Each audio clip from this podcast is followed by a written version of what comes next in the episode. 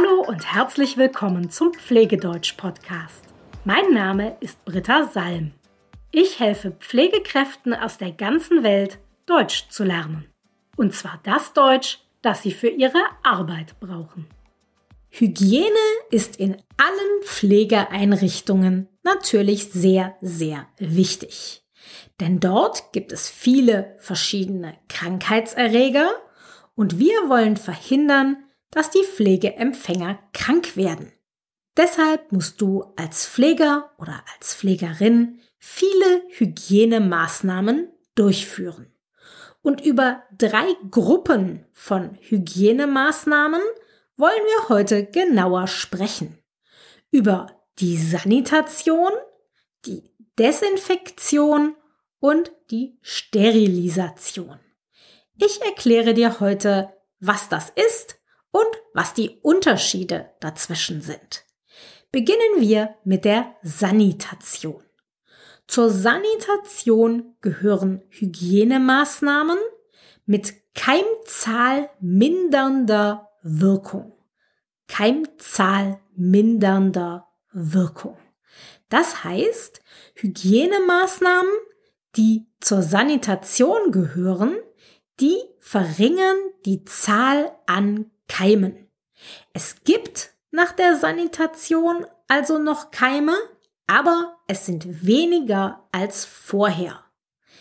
Wichtig ist aber zu wissen, dass die Maßnahmen der Sanitation regelmäßig wiederholt werden müssen, denn die Wirkung hält nicht lange an. Die Wirkungsdauer ist relativ kurz.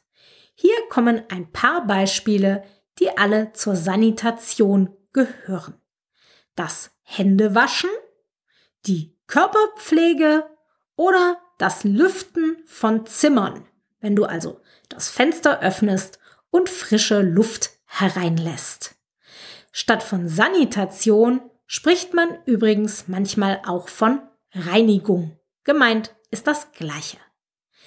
Schauen wir uns als nächstes die Desinfektion an.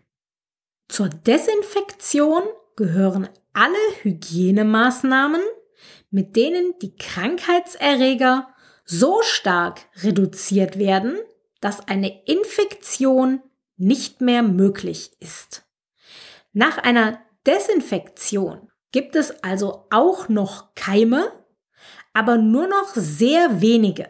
So wenige, dass man sich an diesen Keimen nicht mehr mit einer Krankheit anstecken kann.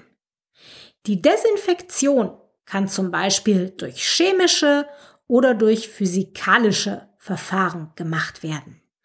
Ein chemisches Verfahren wäre zum Beispiel der Einsatz von Desinfektionsmitteln, das kennst du. Desinfektionsmittel für die Hände sind ein Beispiel dafür. In diesen Desinfektionsmitteln ist Alkohol und dieser Alkohol wirkt gegen die Keime auf deinen Händen. Das ist also ein chemisches Verfahren.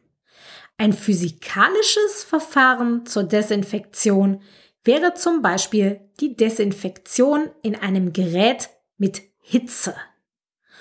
Und damit kommen wir zur Sterilisation. Zur Sterilisation gehören alle Hygienemaßnahmen, mit denen alle Keime abgetötet werden. Nach einer Sterilisation gibt es also keine Keime mehr. Und auch die Dauerformen, wie zum Beispiel Sporen, also kleine Teile, die normalerweise sehr lange überleben können, auch die werden bei einer Sterilisation vernichtet. Nach der Sterilisation ist ein Gegenstand also keimfrei, frei von Keimen. Für die Sterilisation können zum Beispiel Gase eingesetzt werden oder auch Hitze. Im Vergleich zur Desinfektion ist die Temperatur dann aber höher oder die Gegenstände werden der Hitze länger ausgesetzt oder beides. Wenn wir die Sanitation, die Desinfektion und die Sterilisation also vergleichen, dann können wir sagen, Die Sanitation reduziert die Keime kurzfristig, aber es bleiben immer noch Keime übrig. Die Desinfektion reduziert die Keime stark, es bleiben nur noch so wenige Keime übrig, dass eine Infektion ausgeschlossen ist.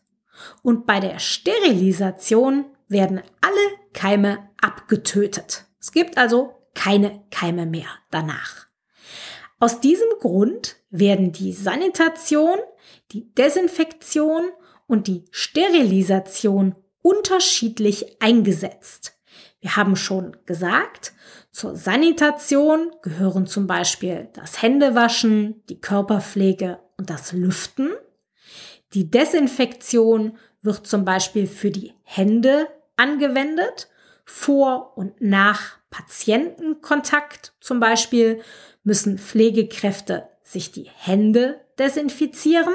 Ein anderes Beispiel ist die Hautdesinfektion vor einer Impfung oder vor der Blutabnahme.